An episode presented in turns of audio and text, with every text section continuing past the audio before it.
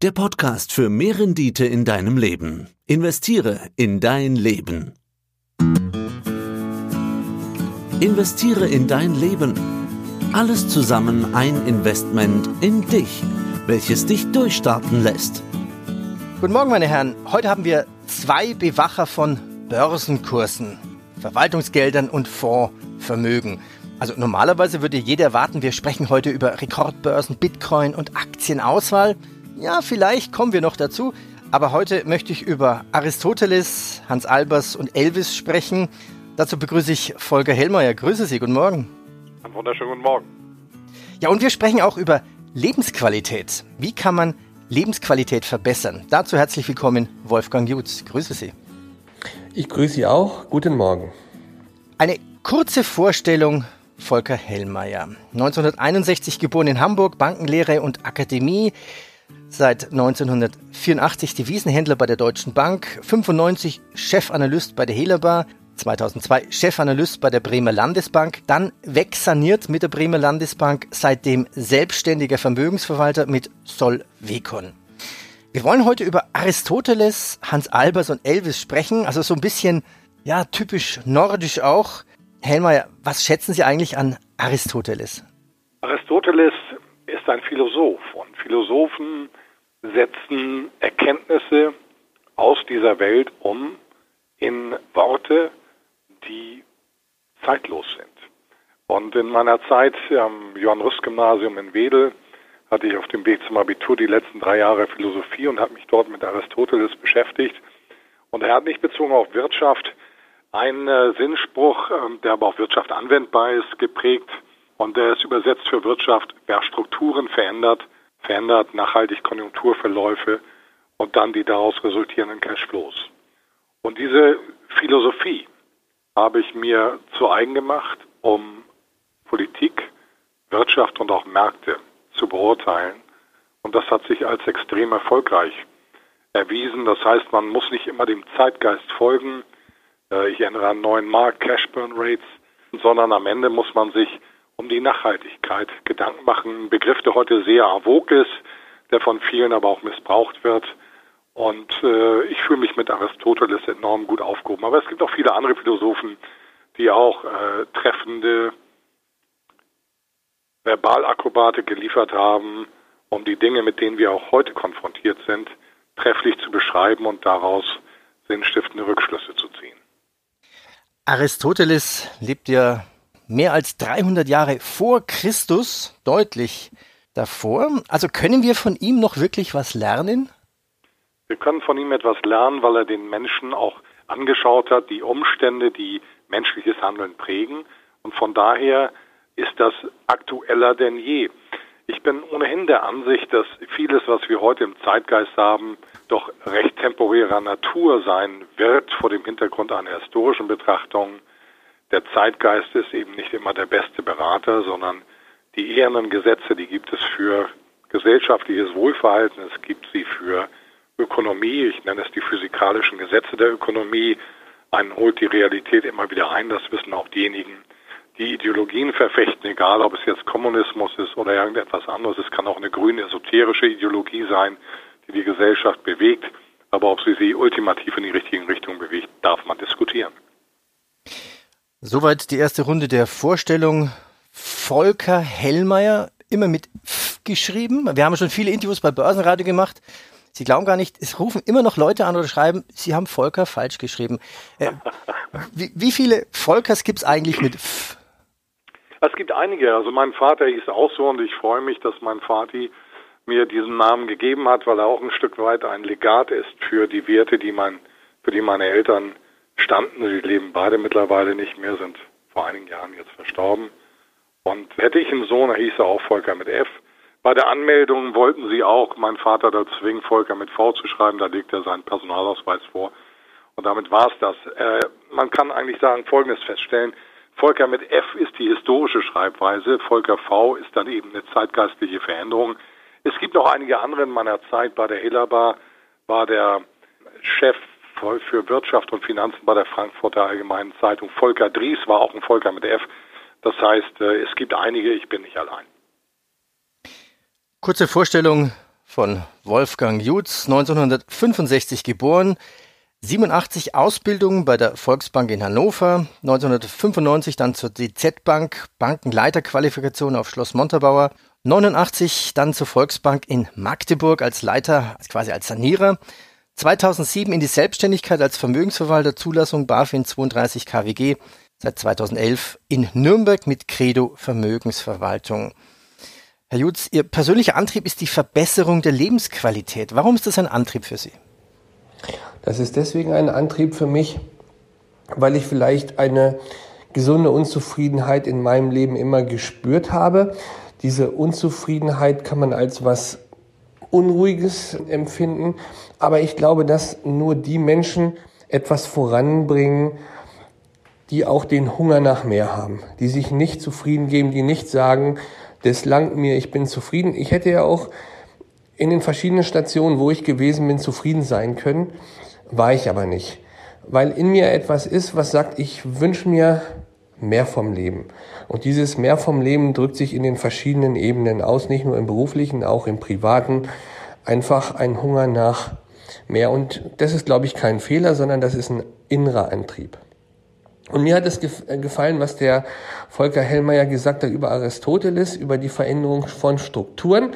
Und ich bin irgendwann in meinem Leben zur Erkenntnis gekommen, dass wenn ich die Strukturen in meinem Leben verändere, oder auch meine Blickwinkel, meine Perspektiven verändere oder auch meine Prioritäten, dass sich dann auch mein Leben verändert, nachhaltig. Und zwar nicht nur kurzfristig, so wie Herr Hellmeier gesagt hat, vom Zeitgeist geprägt, sondern eben nachhaltig. Und das kann ich auf mein Leben auch übertragen. Frage an beide. Sie haben ja beide in Banken gelernt. Wie ticken Banken eigentlich von innen? Können Banken ethisch arbeiten? Sie sollten es tun, aber sie können es nicht. Wie ist da Ihre Erfahrung? Und ähm, schränken Banken die Freiheit der Mitarbeiter extrem ein, weil sie einfach so viele Vorschriften haben und, und man überhaupt keine Freiheit mehr hat? Darf ich anfangen? Ja, gerne. Also ich habe die Deutsche Bank kennengelernt in den 80er Jahren und es war ein sensationelles Institut seiner Zeit insbesondere unter der Führung von Christians und Herrhausen. Und so wie ich die Deutsche Bank kennengelernt habe, ich habe hab die Deutsche Bank im Frühjahr 1990 im perfekten Zustand übergeben, hatte ich Herrn Fitschen mal auf einer Veranstaltung beim KfW-Vorstand gesagt, war die Deutsche Bank moralisch auf einem vollkommen richtigen Weg. Das heißt nicht, dass alles perfekt war. Es gibt immer individuelles Fehlverhalten. Es gibt manchmal auch Fehlverhalten, das nicht nur individuell ist, sondern stärker geprägt. Aber in einer grundsätzlichen Betrachtung war das konform mit Ethik, Moral. Lassen Sie uns hier auch nochmal differenzieren. Ethik ist ja das Theorem der Moral und Moral ist das die gelebte Ethik dann. Und da gibt es immer noch Unterschiede. Das eine ist eben der enorm hohe Anspruch und das andere ist das, was Menschen daraus machen. Also von daher zu dem Zeitpunkt Deutsche Bank eindeutig Haken dran. Ich habe in meinem Leben sehr viel Glück gehabt. Auch meine weiteren Bankenstationen bei der Helaba waren geprägt von einem seriösen Institut, wo man eben diese Moralvorstellungen durchaus gewährleistet hatte. Und für die Bremer Landesbank galt das dann später noch viel, viel mehr. Ich habe noch nie in einem Institut, gerade zu diesem Zeitpunkt auch von 2002 bis Ende 2017, gearbeitet, das im Grunde genommen so stark den Geist der Deutschen Bank umsetzte und an sich gar keine Landesbank war. Von daher kann ich sagen, es geht.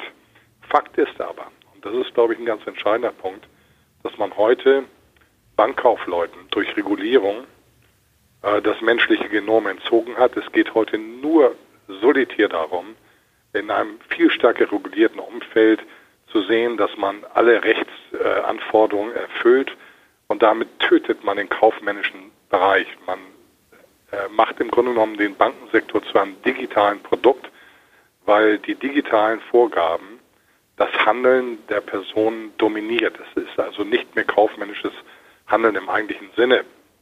Das vielleicht grundsätzlich dazu, dass bei vielen draußen äh, der Bankensektor, wenn man als Kunde dorthin kommt, immer kälter wirkt.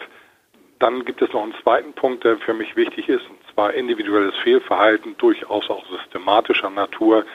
Wenn wir mal an die äh, MBS-Krise, Mortgage-Backed Securities denken, Verkauf von nicht nachhaltigen Anlageprodukten, wenn wir uns anschauen, dass das Investmentbanking eine ganz eigene Kultur entwickelt hat, die nicht konform ist mit den Ansprüchen einer Bank. Dazu möchte ich Folgendes sagen. Und das ist ein Punkt, der für mich enorm wichtig ist. Im Investmentbanking konnte man immer sehr gut Geld verdienen, weil es immer ein kurzfristiges Geschäft war, das auf Provisionserlösen basierte. Und aus dem Grunde sind die Banken auch eine deutsche Bank umgepolt worden. Das heißt, nicht Generalisten wie Herr Herrhausen, Christiansen, Vorstand haben die Bank geführt, sondern nachher die erfolgreichen Investmentbanker. Investmentbanker sind Makler, sind Broker. Sie leben nicht volkswirtschaftliche Funktionen. Die Fehlerentwicklung der letzten 20 Jahre lassen sich auf diese Veränderung in den Führungsstrukturen zurückführen. Wenn ich mir jetzt aber auch, das möchte ich aktuell was zu Deutsche Bank sagen, Herrn Sewing anschaue, wir haben uns einmal auch persönlich kennengelernt, kurz bevor er berufen wurde, auf den aktuellen Posten, dann erkennt man, dass die, dass aus diesen Fehlentwicklungen Rückschlüsse gezogen worden sind. Ob das am Ende alles reicht, darüber kann man wohlfeil diskutieren. Aber die Probleme sind offensichtlich zumindest im europäischen Bankensystem ein Stück weit erkannt worden. Herr Jutz, wie ist es Ihnen in Ihrer Banklaufbahn ergangen? Ich bin im Genossenschaftsbereich groß geworden und ich kann mich noch erinnern an mein Einstellungsgespräch. Und der damalige Aufsichtsrat war ein brennender Verfechter von der Gedankenwelt von Friedrich Wilhelm Reifeisen. Und es hat mich dann auch fasziniert, dieser Gedanke Hilfe zur Selbsthilfe, dass die Genossenschaftsbanken dafür da waren, dem kleinen und nicht so vermögenden Menschen zu Wohlstand zu helfen oder zu einer Verbesserung der Lebensumstände. Das hat mich fasziniert und das habe ich auch so in meiner Bankenphase erlebt und entdeckt. Und es war ein verhältnismäßig kleines Haus, was dann später in der Hannoverschen Volksbank aufgegangen ist. Aber ich habe diese, diesen Gemeinschaftssinn erlebt und erfahren. Und das hat mich fasziniert, gerade auch im Vergleich mit anderen größeren Häusern fand ich es toll, dass ich diese Gesamtzusammenhänge damals lernen und erfassen durfte. Das heißt, ich habe Geschäftsvorfälle komplett durcherlebt. Ich habe von der Kundenberatung hin zur Abwicklung ähm, erlebt und ich habe auch erlebt, wie wir dann direkt auf dem Parkett der Börse in Hannover dann bestimmte Orders ausführen konnten oder wie die dann ausgeführt wurden, wie dann die Geldbriefspannen waren bei, bei Daimler zum Beispiel oder bei BASF. Das kann man sich heute, glaube ich, in der Bank gar nicht mehr vorstellen. Und von daher war das für mich damals Bank zum Anfassen, Börse zum Anfassen. Selbst wenn es im kleinen überschaubaren Rahmen war, konnte ich aber die Zusammenhänge erkennen und erfassen. Und ich glaube, das ist das, was heute auch ein Stück weit verloren gegangen ist. Thema Strukturveränderungen, Herr Hellmeier. Sie sind ein, ein Verfechter für Strukturveränderungen, sagen, das ist was Positives. Ich habe bewusst die Vita von Ihnen beiden vorgelesen, da kann man auch von Veränderungen sprechen. Hellmeier, was hat sich denn bei Ihnen geändert, seitdem Sie nicht mehr Chefvolkswirt bei der Bremer Landesbank sind? Sie hatten ja schon immer laut Ihre Meinung kundgetan. Geht das jetzt bei Solvecon genauso laut oder sind, genauso laut. sind Sie etwas also prüfbarer durch Kunden? Die Kunden sagen ja, hey, Blick ins Depot, wie erfolgreich sind Sie? Also sind, Sie sind ja eigentlich kontrollierbarer. Absolut, das waren wir aber auch am Ende schon bei der Bremer Landesbank. Dort hatten unsere Kunden gefordert, wir wollen in das Modell Hellmeier und in das Team der Vermögensanlage investieren. Und dann haben wir damals dort den BLB Global Opportunities aufgemacht, den wir 18 Monate geführt haben. Extrem erfolgreich. Und für mich war es in der Tat, ich komme ja aus dem Handel selber, also für mich ist es kein Problem, Positionen zu nehmen und dafür einzustehen, gerade zu stehen. Für mich war es eine förmliche Freude, eben neben dem theoretischen Werk äh, über volkswirtschaftliche Analysen und unsere täglichen Volksreports noch mehr zu liefern, eben zu sagen, also das, was wir sagen, das haut auch hin. Und es war wirklich so, dass wir einer der erfolgreichsten Fonds in diesen 18 Monaten, wo wir das, bevor es dann zur Übernahme durch die Nordlb gekommen ist, äh, gemeinsam geführt haben, einer der erfolgreichsten Fonds in der Multi-Asset-Branche. Und das haben wir jetzt genau wieder aufgenommen bei der bei Solvecon. Und ich habe hier natürlich äh, erstmal noch viel mehr Freiheiten.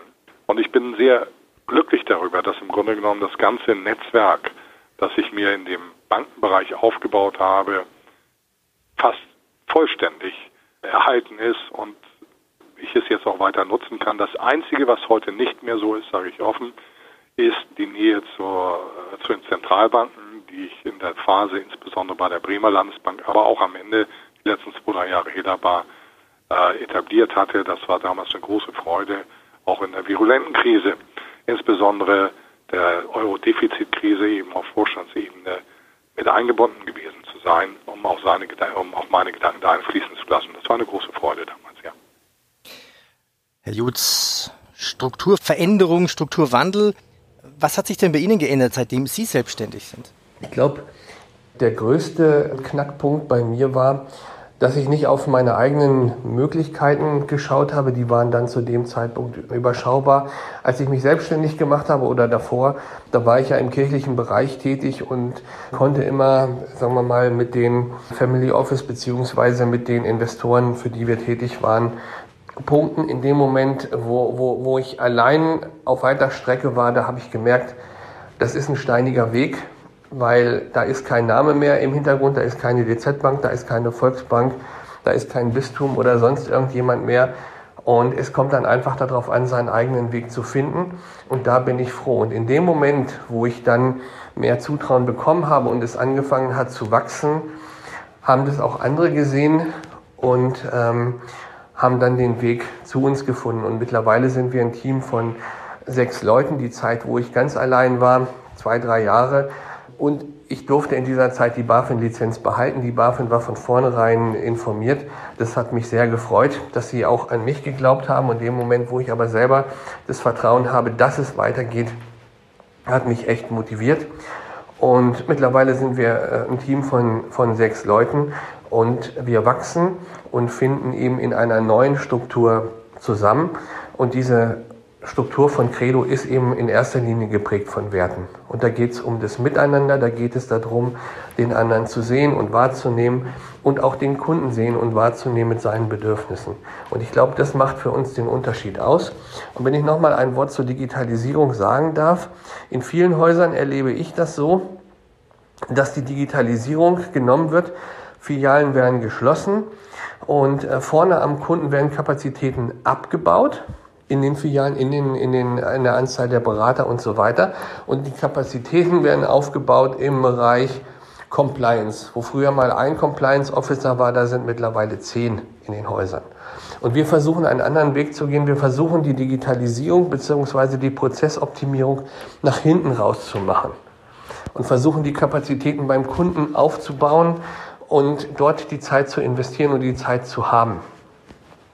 Und diesen Herausforderungen stellen wir uns, weil ich glaube, dass das das Wichtigste ist, was uns auch von allen Online-Brokern und digitalen Vermögensarbeitern unterscheidet, dass wir da sind, wenn die Kunden uns brauchen und dass wir die Nähe zu ihnen ganz bewusst suchen. Und für diejenigen da sind, die eben nicht den, das Internet, also nur das Internet haben wollen, sondern wir nutzen das Internet und die Digitalisierung für die Abwicklung. Und beim Kunden wollen wir nah sein und wollen stark da vertreten sein. Also Strukturveränderung hat was Positives, kann was Positives bewirken, anscheinend bei Ihnen beiden. Das Credo von Ihnen, Herr Jutz, äh, Wortspiel natürlich, ist auch Lebensqualität. Hat die Lebensqualität bei Ihnen zugenommen oder abgenommen, seitdem Sie beide selbstständig sind? Selbstständig heißt ja auch wirklich länger arbeiten als nur die üblichen 80 Stunden. Das stimmt. Für mich ist Lebensqualität aber auch, dass ich nicht von 8 bis 18 Uhr arbeite oder von 8 bis 17 Uhr arbeite, sondern dass ich zwischenzeitlich Pausen habe oder bewusst Zeiten nehme, wo ich die Dinge, das Leben auch genieße. Also beispielsweise, wenn ich bei einem Kundentermin in Leipzig oder München oder Berlin bin, dann habe ich immer noch Zeit zwischendurch, um einen Kaffee zu genießen, um einen Spaziergang zu machen, um mich über die, das Leben zu freuen oder eben abends noch einen Besuch irgendwo in einem Theater oder sonst irgendwo zu machen. Also das Leben dann auch zu genießen und wahrzunehmen und nicht das Leben so einzuteilen, dass zwischen 8 und 18 Uhr ist Arbeit und danach ist Freizeit, sondern einfach diese, diesen Break zwischendurch, die Momente dann zu genießen.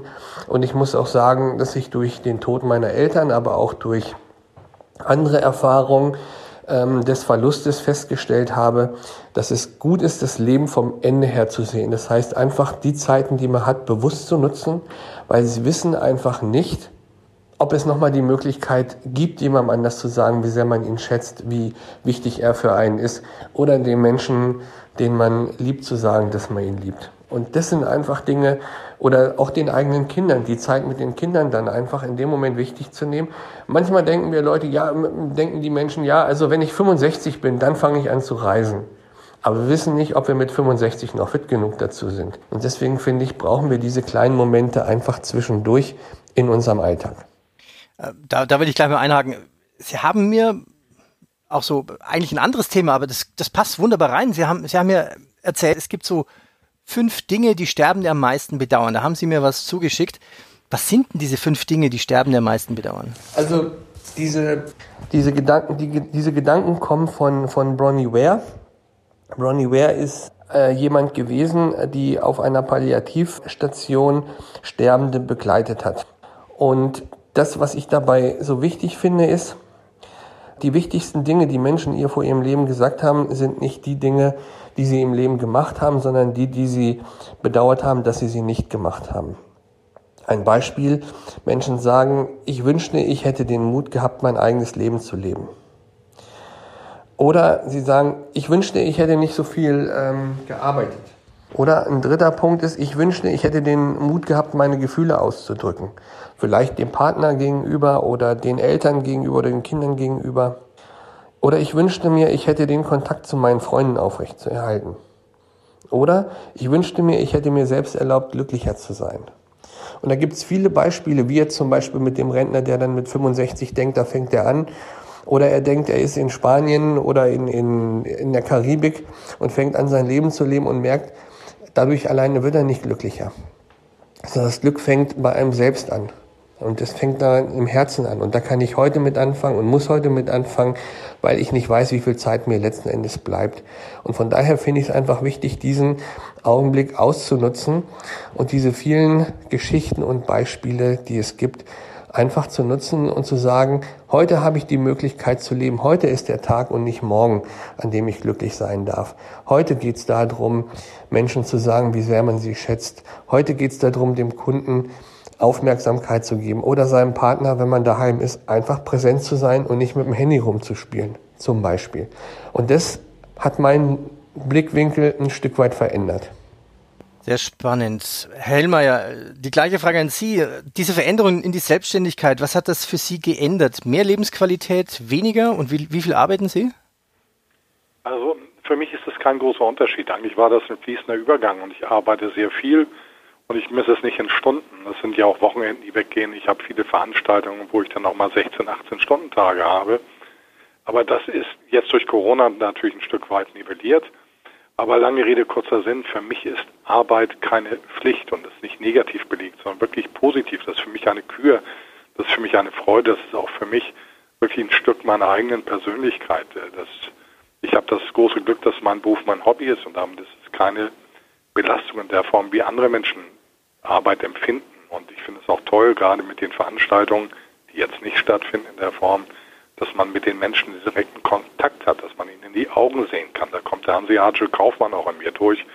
Und insofern habe ich eine unfassbare Demut, auch vor dem Glück, das ich in meinem Leben gehabt habe, dass ich die richtigen Mentoren zum richtigen Zeitpunkt hatte, dass ich fantastische Eltern hatte, die mir den Weg geebnet haben, die mich in die Selbstständigkeit geführt haben. Ich war mit elf Jahren das erste Mal alleine in Großbritannien. Ich bin der Hamburger Jungen, da ist man sowieso anglophil. Dadurch wurde Englisch für mich zur zweiten Sprache, die für mich keine Belastung darstellt. Also ich habe so unendlich viel Glück gehabt und äh, dann kommen wir zum nächsten Punkt. Herr Jutz sagte, man soll es auch mal vom Ende her durchdenken. Ich habe meiner Frau gesagt, die ich sehr liebe, auch da, wir sind mehr als 25 Jahre verheiratet, nur einmal in meinem Leben gewesen, das ist auch ein Stück Loyalität, was wir beide leben. Ich habe ihr gesagt, wenn ich morgen nicht mehr bin, sei sicher in den letzten zwei Sekunden ist der erste Gedanke, sorry, dass ich dich allein lasse. Und das zweite, wow, das war eine Party. Und meine Frau weiß, wenn ich mal gehen sollte, dass auf meiner Beerdigung keiner äh, dunkel tragen darf, sondern weiß, helle Farben, fröhliche Farben. Weil ich möchte nicht, dass man mein Tod bedauert, sondern mein Leben feiert und das Leben derjenigen, die dann da sind, die für mich eine hohe Bedeutung haben. Das heißt, es ist ein positiver Grundtenor, den ich in meinem Leben habe. Ich bin bei allen Problemen, die es in dieser Welt gibt, immer ein Optimist und auch ein Stück weit naiv. Bisschen blauäugig bin ich ja von Natur aus. Aber wenn ich diese Naivität nicht hätte, könnte ich die Motivation nicht haben, zu versuchen, Dinge zu verändern. Da sind wir wieder bei Aristoteles. Weil mir ist bewusst, dass diese Welt in vielen Bereichen krumm und schief ist, aber das bedeutet ja nicht, dass man sich nicht einsetzen sollte dafür, dass sie besser wird. Und das ist eigentlich der Grundtenor. Und deswegen ist für mich diese Veränderung, jetzt ob ich selbstständig bin. Ich fühlte mich auch bei der Bremer Landesbank selbstständig, als Beispiel. Ähm, irgendwann sagte mir der Vorstand auch mal, Herr Mayer, Sie sind hier der größte freischaffende Künstler, den es gibt. Manchmal man mich wirklich hat laufen lassen, mir die Freiheiten gegeben hat. Und an sich war ich immer ein selbstverantwortlicher Mensch vor dem Hintergrund, auch in einem Angestelltenverhältnis. Deswegen nochmal viel, viel Glück, viel Demut, weil solche Freiheiten, wie man sie mir gegeben hat bei der Landesbank Hessen-Thüringen, ebenso wie später noch in viel größerem Maße bei der Bremer Landesbank, haben viele meiner Kollegen nicht. Und wie gesagt, da ist der Begriff Demut von enormer Bedeutung. Und äh, von daher ist für mich, wie gesagt, der Unterschied, der Bruch hin zur Selbstständigkeit äh, kein großer. Es ist natürlich gefühlt anders, wenn man Teilhaber eines Unternehmens ist, als wenn man Angestellter ist. Also ein bisschen fühlt sich das anders an, aber in der Sache, im täglichen Doing, ist das für mich gar kein Unterschied. Wow, was für eine Party und das in Weiß. Ich glaube, das ist eine, eine gute Vorlage, sollte man vielleicht auch ähm, in die eigene Beerdigung reinschreiben. Da kurz angeknüpft, äh, was ist für Sie Lebensqualität? Also wenn Sie jetzt jeden Morgen um sechs Ihren Newsletter schreiben, äh, ist das auch schon Lebensqualität? Das ist Lebensqualität. Also für mich ist das frühe Aufstehen, das mache ich seit 30 Jahren, überhaupt kein Problem. Der, der frühe Vogel fängt den Wurm, kann man ja auch sagen. Und wenn ich dann von Worpswede aus unserem Künstlerdorf ins Büro fahre, dann äh, filtern sich schon die Gedanken durch bei schöner Musik im Hintergrund.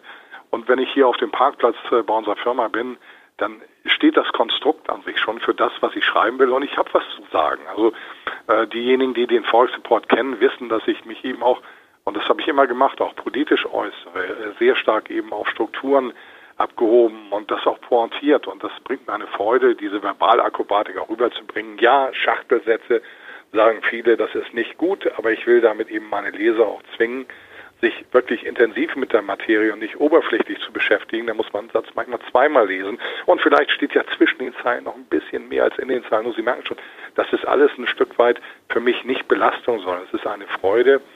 Und äh, das ist das, was mich trägt und was unser Leben trägt. Und wenn Sie fragen, was gibt es ansonsten, für mich ist meine Frau von einer unglaublichen Bedeutung, die mir die ganze Zeit den Rücken freigehalten hat, die mir die alles organisiert, was im Privaten ist, von der ich immer weiß, dass sie mir ein verlässlicher Freund, Lebenspartner, Geliebter und Ehefrau ist. Also das ist das größte Glück, das man haben kann.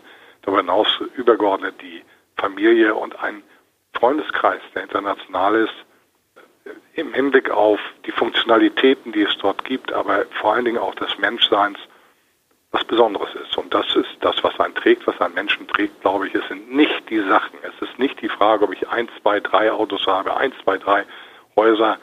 Ähm, man kann am Tag nur dreimal essen und man kann zu einer Zeit auch immer nur ein Auto fahren. Nochmal nachgefragt, das hat mir der Jutz von, von erzählt. Stehen Sie um sechs auf oder sitzen Sie jeden Tag schon vor dem PC frühmorgens? Also ich bin zwischen Viertel vor sechs bis sechs im Büro. Also mich würde interessieren, Herr Hellmeier, Sie könnten sich ja auch etwas einfacher machen und könnten den Forex-Report nur einmal in der Woche schreiben. Offensichtlich haben Sie ja einen Drang, sich, sich oder Ihre Botschaft auch mitzuteilen. Das würde mich einfach nochmal interessieren, weil das ist ja schon ein hoher Aufwand, auch jeden Tag diesen Forex-Report zu schreiben. Ähm, ich mache das seit 1997. Das ist einfach eine Übung. Und äh, ich komme aus dem Devisenhandel und Märkte sind sehr wetterwendisch. Und wenn wir uns heute die Volatilitäten anschauen, dann habe ich einfach Lust, meinen Senf dazu zu geben und vielleicht auch manchmal Abstraktionen zu liefern. Dann sind wir wieder bei Strukturen, äh, weil häufig sieht man äh, ganz viele Einzelmeldungen, die alle isoliert betrachtet werden, aber in ihrer Komplexität missachtet werden. Aber aus der Komplexität ergibt sich jetzt eine Trendfähigkeit. Und insofern stehe ich ja eigentlich im täglichen Diskurs mit meinen gesamten Lesern und die sind das auch gewohnt. Und das Feedback ist gut und solange das Feedback gut ist, habe ich Lust, das weiterzumachen. Herr Jutz, was ist für Sie Lebensqualität? Lebensqualität ist für mich, wenn ich mich selbst und andere spüren kann. Und wenn ich mich selbst und andere wahrnehmen kann. Und ich habe Zeiten gehabt, wo ich das Gefühl habe, nur funktionieren zu müssen oder in einem Hamsterrad zu sein. Und jedes Mal, wenn ich dieses Gefühl habe, habe ich das eine Zeit lang mitgemacht und bin dann aber letztlich dann ausgebrochen, wenn Sie so sagen wollen.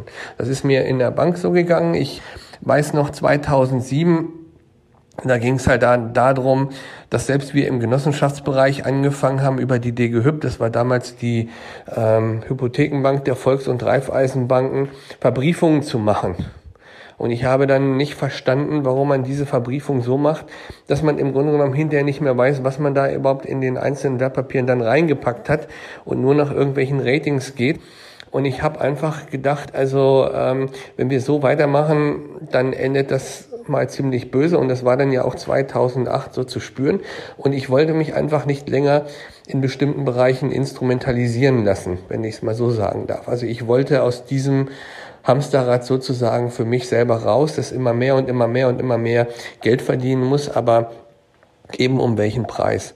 Und so ist es mir im Privaten auch gegangen, dass ich gedacht habe, ich bin in einem Hamsterrad drin, ich muss einfach nur ähm, funktionieren als Mensch und habe dann für mich entschieden, aus meiner Ehe, wenn Sie so wollen, dann rauszugehen und habe dann später die Liebe meines Lebens gefunden. Aber das nur, nur am, am Rande. Also Lebensqualität hat für mich immer sehr viel damit zu tun, auch die Träume und die Wünsche, die man in seinem Leben hat, wahrzumachen und es nicht voran vorbeiziehen zu lassen. Und mit diesem Vorbeiziehen meine ich, sich das selbst auch zu gönnen. Und wenn man, wenn, wenn man einfach mal richtig gut essen gehen möchte, dass man einfach sagt, und jetzt mache ich es einfach mal und es mir nicht selber versage. Es gibt Dinge, die versage ich mir selber, das hat auch was mit Selbstdisziplin zu tun. Aber ich glaube, dass zwischen einerseits sehr diszipliniert zu sein und ähnlich wie Herr Hellmeier mache ich das auch, dass ich morgens immer meine Kurse durchgehe, die Depots äh, entsprechend erfasse und also zwischen dieser Disziplin und auf der anderen Seite auch die Freiheit zu haben, sich Dinge zu gönnen, Dinge auch genießen zu können, dass in diesem Spannungsfeld sich auch Lebensqualität abspielt.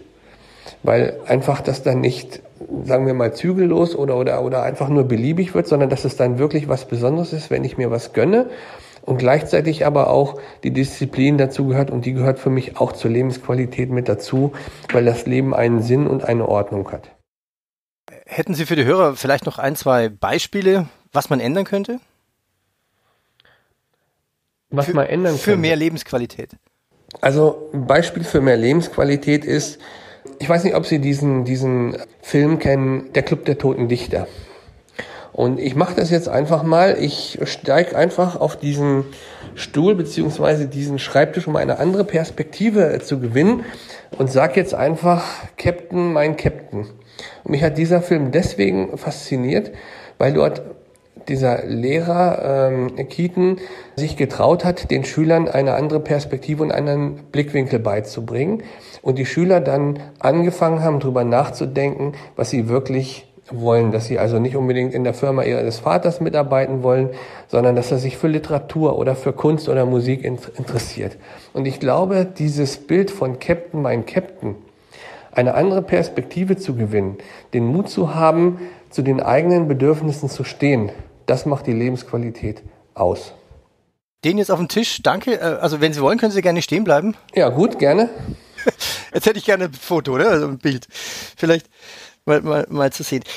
Das Thema war ja auch von Aristoteles zu Hans Albers und Elvis. Kommen wir zu Hans Albers. Da dachte ich, Herr Hellmeier, was ist denn Ihre Beziehung zu Hans Albers? Gut, Sie sind in Nordlicht, klar, aber Sie sind ja 61 geboren, jetzt haben wir 2021. Sind Sie nicht viel zu jung für Hans Albers? Überhaupt nicht. Mein Vater war Kapitän und später Lotse. Erst Nordsee-Lotse, dann Elblotse, hat einen Lotsenchor mitgegründet. Und wir haben in der Familie immer viel gesungen. Und als ich wirklich klein war, ganz klein, und Papa noch in der Indonesienfahrt war, äh, hatten wir einen Plattenspieler und wir hatten einige Platten von Hans Albers. Und ich habe mir als kleiner Junge diese Sachen immer wieder angehört und fand sie fantastisch. Und das hat mich mein Leben lang nicht verlassen.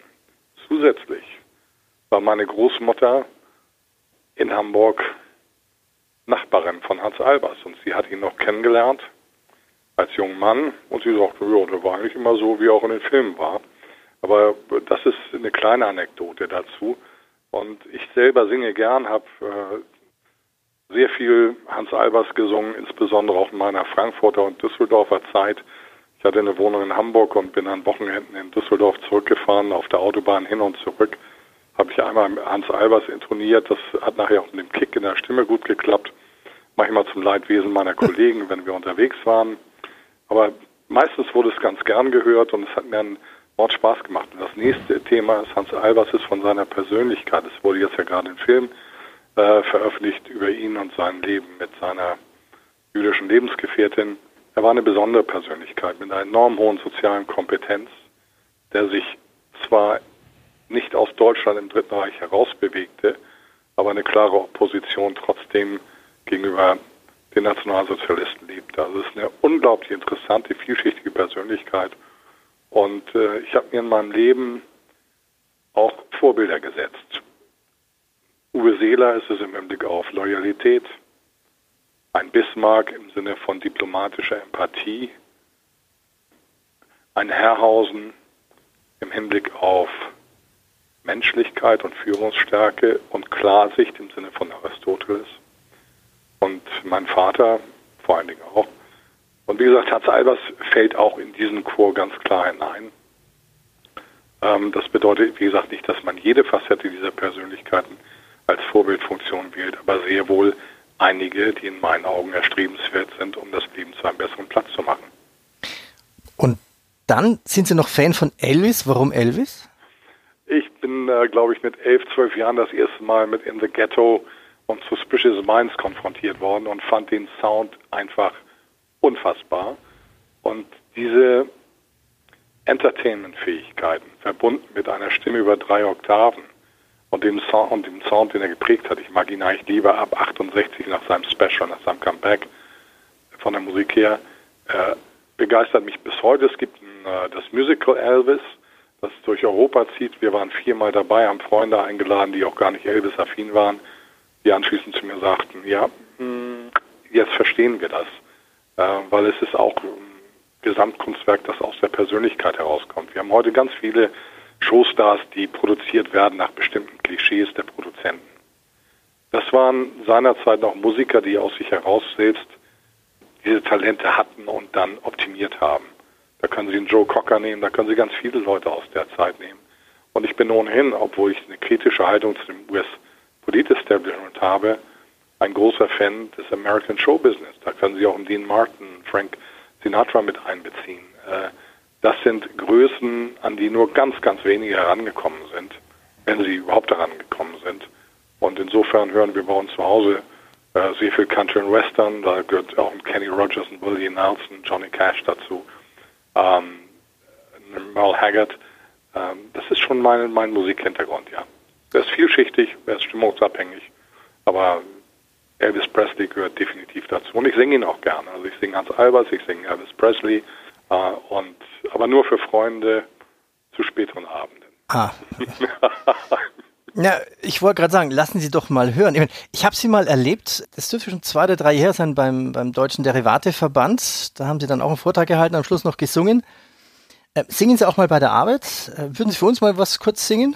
Also bei der Arbeit singe ich nicht, aber ganz kurz ein, zwei Zeilen von Elvis Presley.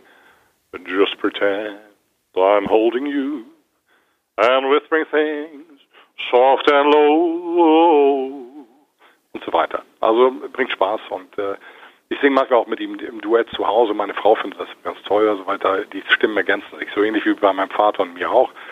Ähm, das hat, hat, mir riesige Freude gebracht, mit meinem alten Herrn äh, gemeinsam äh, meistens Shanties oder eben auch äh, ja, Shanties überwiegend. Jetzt können wir Herrn Jutze fragen, ob er für uns auch was singen würde. Obwohl, äh, Herr Jutze, Sie standen ja schon auf dem Tisch für uns. Ziehen wir ein Fazit. Oder wollen Sie noch was singen, Herr Jutz? Na, singen nicht. Also ich würd, möchte vielleicht noch sagen, ich kann, kann Herrn Hellmeier sehr gut verstehen. Und für mich ist Bewegung eine, eine Sache, in der ich mich sehr gut ausdrücken kann. Ich habe, auch wenn ich jetzt nicht vielleicht der allerbeste Tänzer bin, aber ich habe beim Tanzen gemerkt, dass ich mich auch ausdrücken kann. Dass also auch Tanz, aber auch Musik etwas ist, wo ich mich drin wiederfinden kann. Und ich mag beispielsweise diese Musik von Freddie Mercury, von Queen. Ich finde es zum Beispiel auch faszinierend bei diesem Bohemian Rhapsody, wie er im Grunde genommen sich darüber weggesetzt hat, über die Konvention und gesagt hat, drei Minuten braucht ein Lied nicht unbedingt sein, unseres ist sieben Minuten.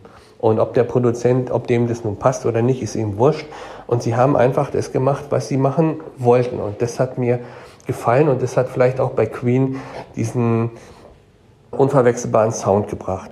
Sag ich habe einen, hab einen, Tipp für Herrn Jutz. Ja. Es gibt die Coverband Mercury mit Q geschrieben in der Mitte. Und bei uns in Bob's haben wir eine Music Hall. Und normalerweise treten die dort einmal im Jahr auf. Und äh, diese Coverband ist wirklich unfassbar gut. Und der Typ, der kleidet sich auch so, ist ein Kanadier, der Leadsänger und sieht auch ein bisschen so aus. Stimme kommt dem Ganzen von Freddie Mercury extrem nahe. Und das sind Konzerte, ich glaube, ich war mittlerweile siebenmal da. Ich lief ja schon eine ganze Zeit in Worpswede. Äh, jedes Mal eine Freude. Ziehen auch durch ganz Deutschland. Nach Covid wäre das für sie eine Möglichkeit, sich das Gefühl von Queen Life nochmal ansatzweise, sich dem ansatzweise anzunähern. Super, freue ich mich drauf. Dann sage ich herzlichen Dank an Sie beide. Sie kennenzulernen. Meistens kennen wir uns ja nur über Börsendiskussionen. Es war schön, Sie auch mal persönlich kennenzulernen. Ziehen wir noch ein ganz kurzes Schlussfazit. Sie beide gegenseitig. Herr Jutz, was haben Sie von Herrn Hellmeier gelernt und Herr Hellmeier, was haben Sie von Herrn Jutz vielleicht mitgenommen? Ich habe von Herrn Hellmeier diese Gradlinigkeit ähm, mitgenommen, diese Verwurzelung in, in den Werten, hanseatisch, norddeutsch, beständig, aber mit einem wachen Auge für, für das, was an den Märkten passiert und einen sehr interessanten, spannenden Gesprächspartner und einen fantastischen Menschen. Lieber Jutz, was habe ich mitgenommen? Ich, wir haben uns ja schon persönlich kennengelernt und ich glaube, es gibt ein Thema, für das Sie wirklich unglaublich stehen und das ist das Thema Sensibilität. Sensibilität gegenüber Situationen, aber vor allen Dingen Menschen.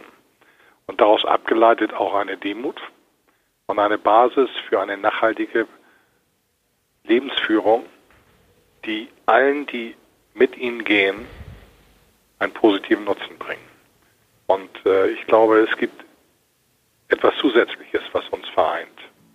Die Erkenntnis, dass man im Leben kein Einbein sein sollte. Es gibt Menschen, die definieren sich nur durch ihren Beruf. Und wenn einem ein Bein weggeschlagen wird, hat man jede Balance verloren. Und ich glaube, aus den Worten von Herrn Jutz und auch mir klingen, klingt durch, dass man mehr Verankerung braucht. Je mehr Beine man hat, das kann das Tanzen sein, das kann Musik sein, das kann, ist das familiäre Umfeld, sind Hobbys, sind, ist ein daraus abgeleitetes Selbstbewusstsein. Desto stabiler kann man dieser Welt entgegentreten und in ihr erfolgreich agieren. Das wünsche ich den Zuhörern, wenn sie zu wenig Beine haben, sich mehr zu schaffen, um damit diese Stabilität zukünftig zu generieren. Meine Herren, herzlichen Dank. Danke Ihnen. Danke auch. Danke Ihnen. Nützliches Wissen, ganz praktische Tipps und eine extra Portion Ermutigung. Das war der Podcast Investiere in dein Leben.